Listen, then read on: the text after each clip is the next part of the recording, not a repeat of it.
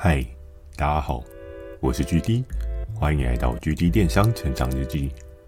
透过每周十分钟的电商成长故事，帮助你更加理解电商市场的运作。Mr. Buzz，近期 GD 有加入订阅的赞助计划。如果觉得 GD 的内容有帮助到你的朋友们，想要特别支持我的，也可以前往订阅赞助哦，支持我说出更多好的电商相关内容。想要询问的电商相关问题呢，也欢迎大家寄信到描述的 mail，或是可以在留言板留言给我。First Story 也有推出新的语音留言功能，期待大家可以给我更多不同的建议。好的，我们正式进入今天的主题。在上一集呢，跟大家聊到粗心大王 Ben 的上集。那今天这一集是下集吗？嗯，在我这一周的思考过程当中，我发现，嗯，Ben 的故事其实很长，所以我决定把它切成三集哦。那可能有上级、中级跟下级这样。那其实，在跟 Ben 合作的过程当中啊，上一次可能大家能够有印象的。Ben 他是一个粗心大王，他的合约错误率十分十分的高哦。那因为其实之前也有跟大家聊到过，那个压力看板不时的都会有一些对应的数字去让我们做参考。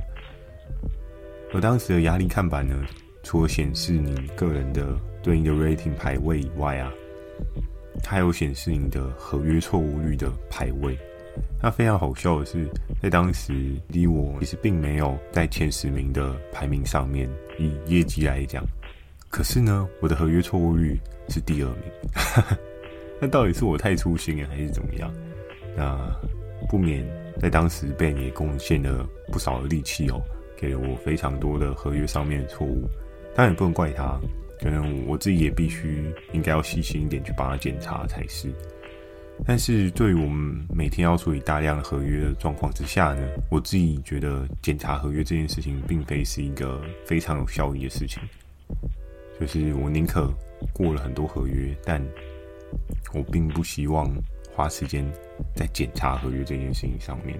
在一次又一次跟 Ben 的电话讨论过程当中，我从一开始可能跟 Ben 开玩笑说：“哎呀，大哥，别这样嘛，好不好？合约。”加油一下好吗？不要再错了，因为这样一直来来往往也不是办法，你也赚不到钱。我这边我也得不到对应的业绩，那其实大家是一个 double lose 的状态，大家是一个双输的状态，其实不太好。那在我们整个沟通的过程中呢，其实 Ben 他也是好声好气的跟我讲说，嗯，GD 没有关系，我这边我再调整一下，我再改一下。我在一次一次的修改呢，其实被他自己那边也遇到一些瓶颈哦。因为其实之前有跟大家聊到说，我们对应的合约由于法务的慎重，我们都会需要合作伙伴去盖对应的章印。那想必他们的对应的修改合约也是必须要经过他们老板的那一关。不过一次又一次的盖印的状况之下呢，其实想必他们老板应该也注意到。Ben 的合约错误怎么这么的高？我们整个沟通的状况呢？从一开始我可能好声好气的跟他沟通说：“哎，你这个地方错，你这个地方要调一下，你下一次合约这个部分要帮我注意一下，你下一次提案的时候的一些特点要注意一下。”然后到了后面呢，你知道人的耐心可能是限度的，你没有办法无限的扩张自己的耐心程度，所以到后面我觉得有。用了一些不一样的策略跟 Ben 做沟通。那在当时呢，我觉得我也没有做到一个很好的目标设定。我对应这个对策，我想要达到的成效是什么？于是我讲出了一个我相信如果是合作伙伴都不太能够认同的做法。这个做法是什么呢？我非常有印象，那通电话那时候我打电话给 Ben，然后跟他说：“Ben 大哥，你又错了。”然后他说：“啊，GD，我又错了，哪边又错了？”然后我一直跟他讲说：“A 的地方，B 的地方，这两个地方都错了。那你这边一定要做一个修正，然后再做重送。”然后在当时呢，Ben 当然他也是好声好气，他就说：“哦，OK，那我这边我再尽快调整一下，再送给你。”可是我下一句说一句话呢，真的。我相信可能多数的人都不太能接受吧，但是我开的这个 头真的是也蛮凶狠的。我那时候就跟 Ben 说：“大哥，我要跟你讲一个很重要的事情。这件事情呢，就是如果你下次合约再错，我们的分润比就会涨一趴。”哦，讲到这边，我相信很多在做电商的合作伙伴就想说：“哈，徐静你也太霸道了吧？合约错就要涨一趴？这只是小小的错误，你要……”这样子会不会太过强势、太过恶劣？我能够理解大家的那种想法，但是我在当初 setting 的这个策略，其实我并非是真的想要多赚变那一趴。我希望让他觉得，因为错误所会带来的这一趴是多么多么的重要，也会影响到他自己的收益跟他的业绩。所以我提丢出了这一个让人无法接受的球。但我觉得多半大多数的人还是不太能够接受这个夸张的状态啊。然后我那时候这样讲呢，然后 Ben 的态度也一百八十度的大转变哦。他就从一开始就是也很和蔼的跟我沟通的状况之下呢，然后变得开始冷冷的。他说：“我这边会调整，但是你讲的这个东西真的太夸张，不可能因为一个错误就涨我一趴。”然后我说。可是 Ben，你有没有思考过一件事情？我们合约这样一直错，一直错，一直错误下去，你没有订单，我也不会有业绩。那大家共同在这边耗损时间，这件事情是对的吗？现在我描述的方式是相对比较冷静的，可是其实我们那通电话沟通当中，其实双方是非常火爆的，是一种互呛的概念哦，就直接呛说：“哎，你这个合约就一直错啊，那你这样一直错下去的话，到底要错民国几年？”对不对？我业绩都没有到第二名，然后我的合约错误率竟然是第二名。那当时候真的是，嗯，可能大家都累积了一点负面情绪吧，然后就有点爆发了起来。所以其实，在当时我下这个策略背后所有的苦心，可能我想要做的事情，但是在听的那一方，他所接受到的是完全不同的世界哦。他可能会觉得我想要凹他的毛利空间。但事实上呢，我是希望他的合约真的真的不要再错了，因为要让大家都能够有一个双赢的局面。然后在这通电话的沟通之下呢，因为其实前面有跟大家讲，其实是非常火爆的，互相有点在那个叫嚣的状态。那其实我现在回来看待这件事情啊，我觉得，嗯，我可能那时候也是年少轻狂，火气非常大，所以我就觉得没关系，反正要做就做到最好。就是要玩就玩到最大。那如果这样可以妥善的帮助我的合作伙伴有一个提案上面效率提升，我觉得也是很适合。可能会有人说：“哎，不对啊，GD 这样也是你很开心，因为这样你的毛利就会变高啊。”这一个手法有点双重手法，但是好像是对你有利，但对他不利。嗯，要这样讲也是没有错，只不过我相信。人总是要在有损失的状况之下，他才会很认真的去面对对应的问题，所以我才会做出了这样的条件。因为我总不可能去跟他讲说：“哦，你每多错一个错误，我就少少你一趴。”这样也很奇怪啊，他不会痛啊，还得到更多。所以必须要用这样的逻辑脉络去设定这一个策略。然后从这一通电话之后呢，就是我跟 Ben 的。电话就变得相对的不是这么热络，而 Ben 呢，他也没有一开始的这么热忱，没有这么的积极哦。他还是会试图的跟我去做一些沟通，主要是在于大家都还是要吃饭嘛，你就必须要跟对应的平台窗口去做一些沟通。你能够感受到他，嗯，跟我沟通上面少了一些热情，少了一些开心的感觉。那在当时候呢，我也不是没有观察到这件事情，可是，在那一通火爆的电话之后，其实几次的电话讨论中，我也有跟 Ben 说，真的，我很 care 你合约到底正确与否这件事情，因为我觉得这真的扎扎实实的影响到我们双方合作的关系。然后，由于合约错误所造成的成本提升这件事情呢，那具体我到底有没有执行？我很认真的跟大家讲这一个事实的经过，就是真的在那一通电话挂下来之后呢，Ben 他还是有错误，他还是错了。于是呢，在那时候，我记得骑手跟 Ben 谈的数字可能是 maybe 是二十三吧。然后在他错了下一次，我说这张合约啊要二十四，然后他就说：“哎、啊，你怎么这样突然就这样涨我一 percent？” 我就说：“没有突然，因为你上次又错了一张合约。”他就说：“你连这一点小小的错误都没有办法通融吗？”我说：“不是你没有办法通融，是我还感受不到你有在改变，因为你的合约还是错啊。”就是我们前面已经经手过了十几二十张的合约，但是你还没有办法搞清楚你合约错在哪里，那这样我觉得不是一个很好的合作状态。然后在第一张合约，可能他就摸摸鼻子想说啊，算了，自己错了，那就没有关系。然后呢，在下周他又提了两张合约给我，非常有趣的是，我相信大家也猜到了，没错，这两张合约又都有错。天哪，写好一张合约真的这么的困难吗？嗯，不得不说，在当时我们的合约填写上面确实是有一定的难度。但我相信，在这么多张的合约历练过程之后，也不应该再错了吧？对不对？大哥，你是不是神经太过大条？然后，那我接下来我怎么做呢？是不是就宽容放他一马呢？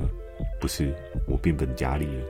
我从二三上一张是跳二四嘛，直接二十五、二十六，我就直接跟 Ben 说：“大哥，下一张合约二十七哦，大概要多少 percentage 你自己决定。”然后在那时候呢，你用电话更火爆，就可能各式各样问候人家的祖宗十八代的话，就是 Ben 全部都讲出来。我在当时呢，我就冷冷的听他骂完的那一段之后呢。我就跟他说，没有关系，我尊重你的决定，但是这个数字目前是这个样子。你如果想要获得一些改善，你要做出一些不一样的事情，我们再来讨论。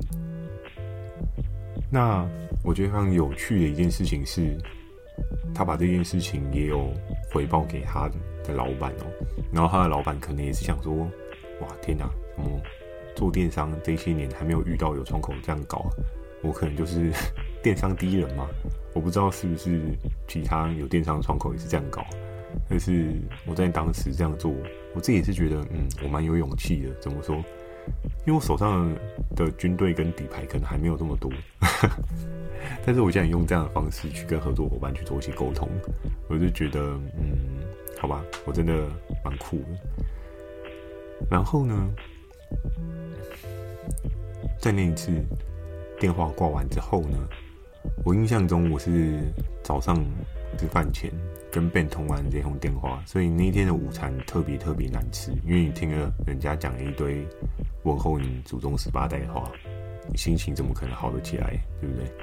但我那时候我也是没有想太多，我知道他一定会生气，但是我也希望他能够变成一个更好的合作状态。在下午，我记得约略两三点的时候。我就接到了他们公司的下一通电话，而这通电话呢，声音从男生变成女生。那这个女生是谁呢？可能很多人想说啊，可能男生沟通比较容易有冲突，所以换一个女生来跟我接洽这样。或许有的人会想说，应该是这样的策略，但事实不然。后来是怎么样呢？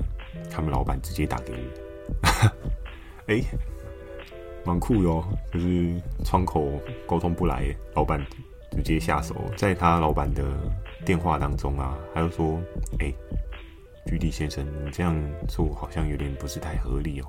那我不确定我们家的窗口跟你有什么样的状况发生，所以导致现在这个局面。那是否我们可以约个时间，然后三个人一起见个面，然后讨论一下？然后我在当时呢。我自己其实是没有猜到，到最后竟然对方会动员自己的老板来跟我沟通，这件事情是我没有料想到的。但我也没有因为就是对方是老板来沟通，所以我有任何的调整。我那时候就跟他说：“OK 啊，其实我觉得大家都是要谈合作的，那我希望就是有个更好的方向。”他们老板就主动提出了说：“那我们约个时间见个面吧，见面讨论一下。”那可能在当时呢，大家就想说，嗯，见面谈不会是要带给息还是什么吧？哦，没有这么可怕啦，好不好？而且谈的地方是在我们公司的会客桌，怎么可能带给息，对不对？那在当时候的整个画面，我大概还有一点印象，Ben 他们的老板跟 Ben 两个人一起来，老板的样子，我记得大概也长得没有很凶狠，长得蛮朴素的一个女生。年龄大概多少呢？可能 maybe 四十几岁，四十出吧。然后在那一场会议当中呢，就是我们坐下来，一开始我就看到我们见面的时候，以往 Ben 跟我的打招呼都是很热情的，他都会跟我说：“嘿，GD 我来，让、我们来讨论一下。”这是以前版本的 Ben。然后在当天版本变呢，是他就划着他的手机，然后什么话都不说。然后但是那天实际上跟我讲话的都是他的老板。然后一开始，他老板还是很有礼貌跟我打招呼，哎，我就指示他们说，哎，那可以进来，然后我们大家坐着来聊一下。这一场三人会谈当中呢，坐下来一开始我说任何话吗？我没有，因为我比较好奇的是他们想要怎么做。于是呢，第一个开口的反而是 Ben 的老板，而 Ben 的老板他就提到说，哎。举例，我想要了解一下，就是我们在沟通上面是不是有什么样的误会啊，还是说有什么样的问题？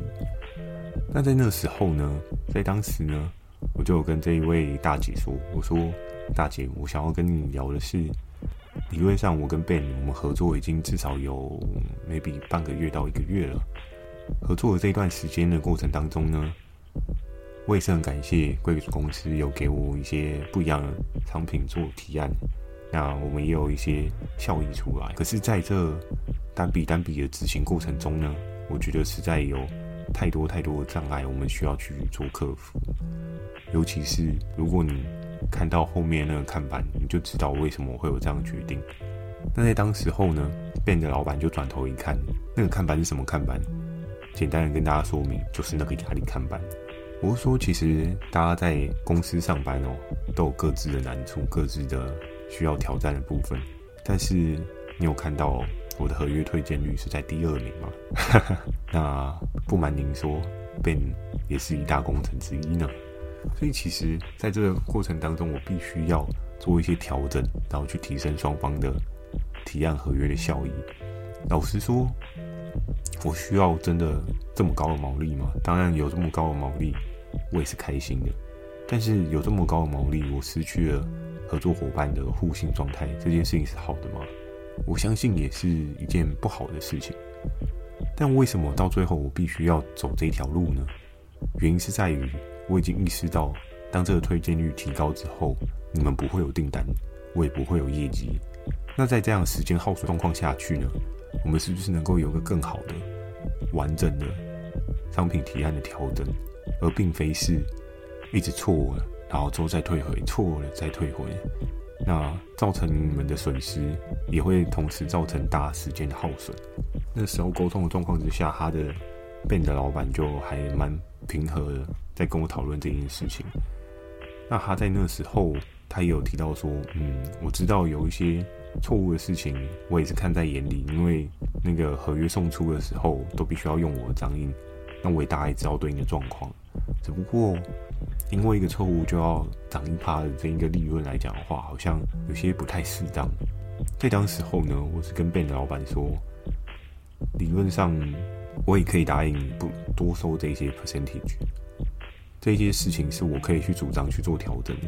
可是问题是在这件事情没有获得友善的解决的时候。那我们真的没有办法做一些调整，因为我必须要让整件事情让得更顺，所以我必须要有一些不一样的策略去调整这件事情。然后呢，在那时候，Ben 的老板就 Q Ben 说：“那你说一下你所遇到的状况是什么？”然后在那时候，Ben 就说：“没有啊，我都有照他们退的一些状况去做一些调整啊。”然后这些调整我也确实有到定位，有重新送啊。然后你看现在线上也有一些我们销售的产品啊。那我不觉得这件事情有什么太大的问题。那因为这样的状况就要涨我们的合作的毛趴，这件事情好像不是一件很合理的事情啊。然后在当时呢，我也很直接的就点出了 Ben 的问题，我说：“Ben 大哥，真的，我们来看一下。当然，你都修改回来给我，但是您的修正多半，你的合约一次修正就会至少有两到三次。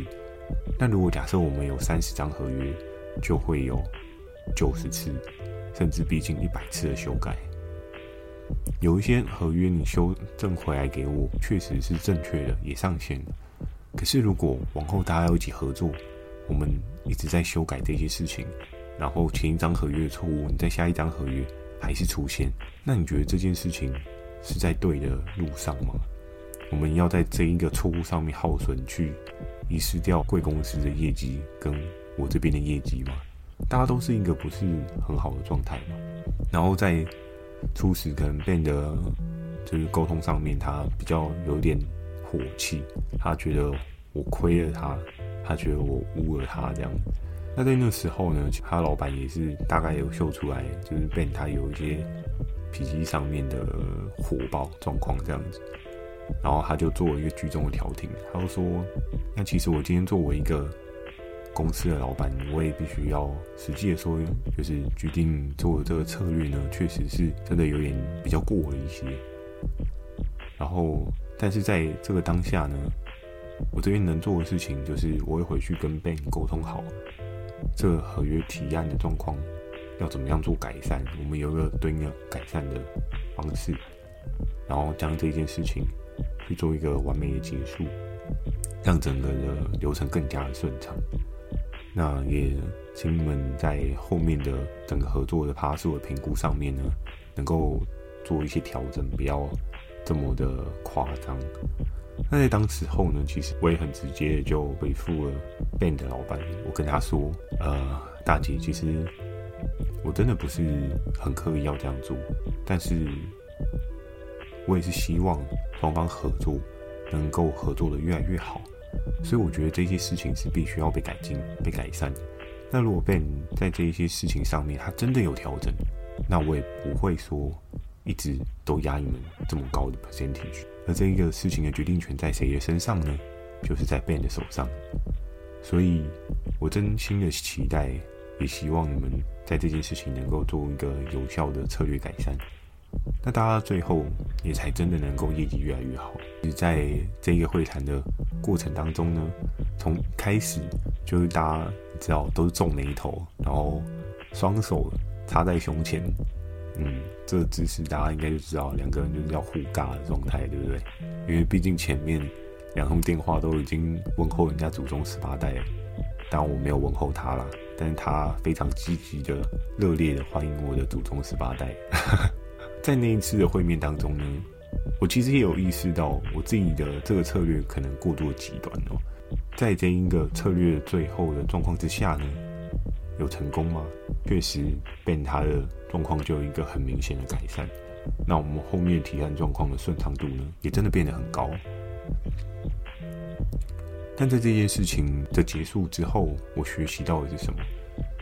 我其实觉得有时候在人与人之间的沟通上面吵架。这件事情很重要吗？整个你对我错这件事情很重要吗？Maybe 对有些人来讲，觉得对错这件事情非常的重要。